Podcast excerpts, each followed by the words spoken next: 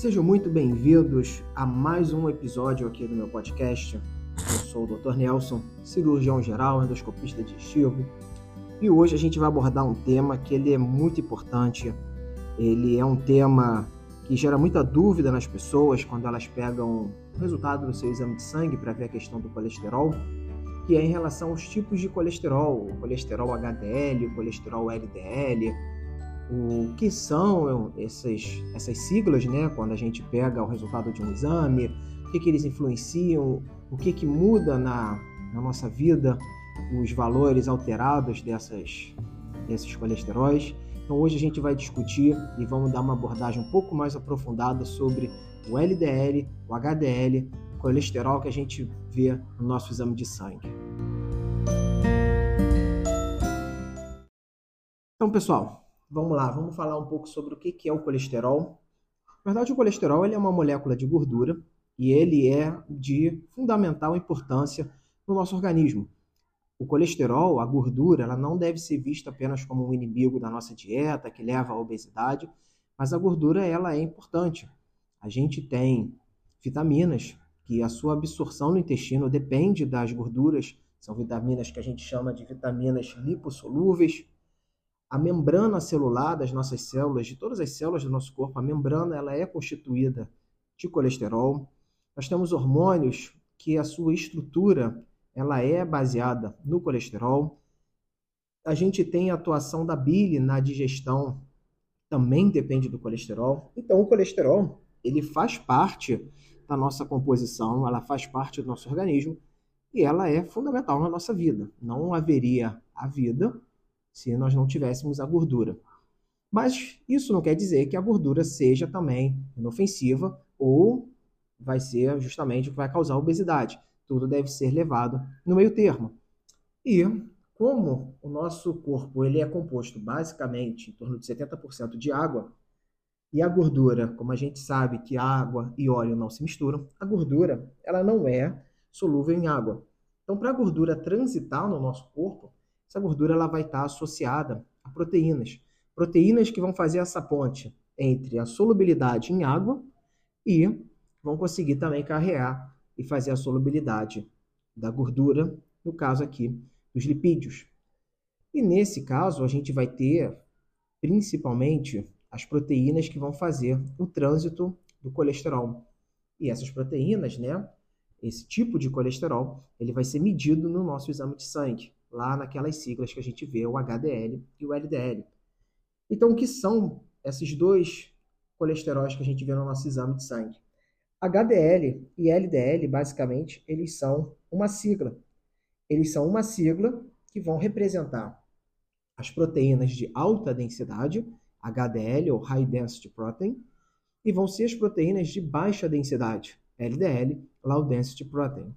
E o que isso daí significa? O HDL e o LDL, eles serão proteínas carreadoras de colesterol, mas o que vai diferenciar é a quantidade de proteína que a gente vai ter nessa molécula.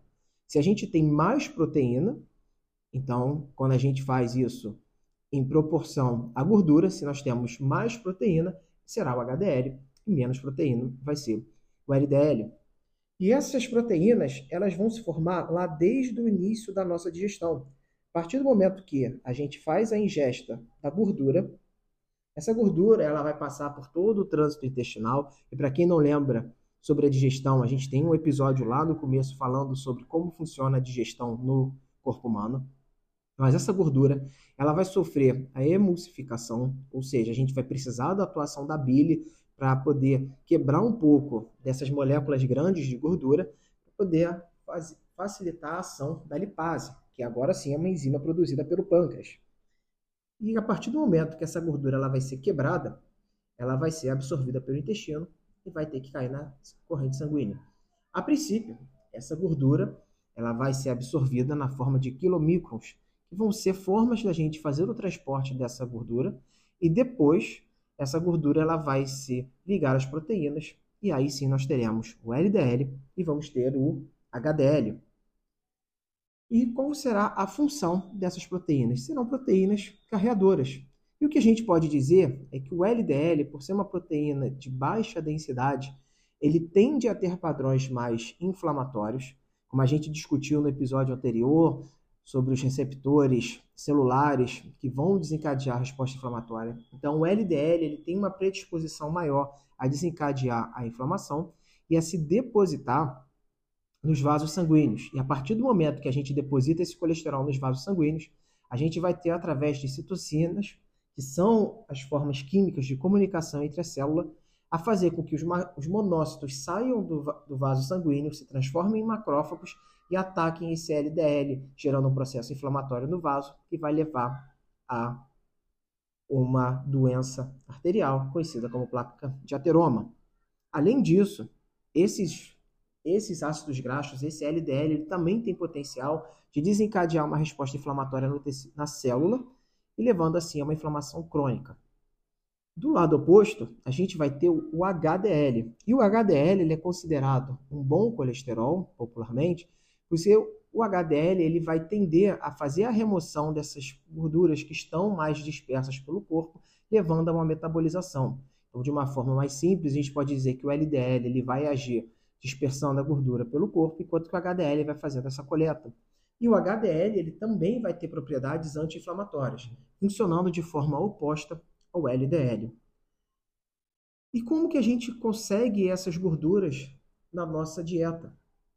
O HDL ele vai estar muito relacionado àquelas gorduras que nós consideramos gorduras saudáveis. A gordura presente no azeite, a gordura presente no óleo de peixe, a gordura do ômega 3, do ômega 6. E esses ômegas, só para a gente fazer uma explicação um pouco mais aprofundada, ômega 3, ômega 6, essas terminologias vêm dos tipos de ácidos graxos insaturados. E o que são esses ácidos graxos insaturados? Os ácidos graxos são cadeias carbônicas de ácidos com longas ligações de carbono. E dentre nesses ácidos, nós temos alguns carbonos com ligação dupla entre si, como a gente resgata isso lá da química. E de, de acordo com a posição dessa ligação dupla dentro do ácido, do ácido graxo, desse ácido de carbono, conforme a posição da ligação dupla, a gente vai dizer que é ômega 3, ômega 6, ômega 9. O nosso corpo ele consegue fazer a produção de alguns ácidos graxos. Mas o ômega 3 e o ômega 6, o nosso corpo não consegue produzir. Daí a necessidade da ingesta através da dieta, principalmente a parte do peixe, dos óleos de peixe ou através da suplementação.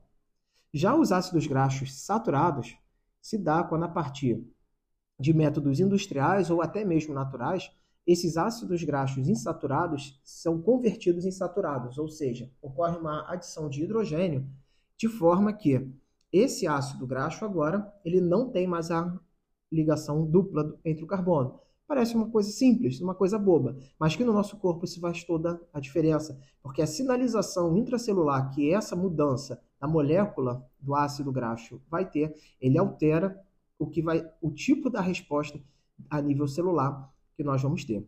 E além disso, nós temos também a gordura trans, que se dá pela adição, pela mudança da posição do hidrogênio no ácido graxo. E essa gordura trans ela não ocorre na natureza, de forma que o nosso corpo ele não consegue fazer a metabolização e a gordura trans ela se torna pior do que a gordura saturada. Então, para a gente poder entender o que, que o médico ele está buscando quando ele pede no seu exame de sangue colesterol total, LDL e HDL. Basicamente, o que a gente está buscando ao pedir esse exame, ele está avaliando a sua dieta em relação à gordura. Quais os tipos de gordura que você está consumindo, como que anda o seu metabolismo, o quanto de gordura você consome, de que forma ela está se dispersando pelo seu corpo, quais os tipos de alimento que você come. Então, a partir do momento que chega um paciente com um resultado de colesterol, que o LDL está acima dos valores de referência, a gente já sabe que é um paciente que ele provavelmente anda abusando daquelas dietas ricas em gorduras saturadas e gorduras trans, ou seja, frituras, empanados, embutidos, ultraprocessados. Todos esses alimentos são ricos em gorduras saturadas, ácidos graxos, gorduras trans e que vão levar ao aumento do LDL. E ao contrário, quando a gente vê que é um paciente que ele tem um predomínio da gordura HDL, do colesterol HDL, em detrimento do LDL, a gente já sabe que é um paciente que ele está cuidando um pouco melhor da sua saúde e, consequentemente, a gente sabe que é um paciente que tende a ter um processo inflamatório geral menor. A gordura, o colesterol LDL, ele está associado a diversas patologias, como risco de doenças cardiovasculares. Tanto que, se você olhar no exame de sangue, nós vamos ter valores de referência para pessoas saudáveis, pessoas de alto risco para doença cardiovascular e de altíssimo risco, porque a gordura LDL, como a gente falou, se deposita na parede dos vasos e também pode se depositar nos vasos do coração, aumentando o risco de doença cardíaca.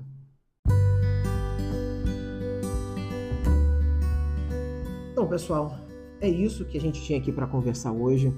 Não quero aqui trazer um alarde de que a gordura ela é nociva e que você deve evitar a todo custo o alimentos que tenham fontes de LDL, né, de, de colesterol dito assim ruim, mas a grande questão é saber como se alimentar direito. Você pode eventualmente ter uma alimentação onde você vai comer alguma coisa frita, alguma coisa com um pouco mais de gordura, mas isso deve ser a exceção da dieta.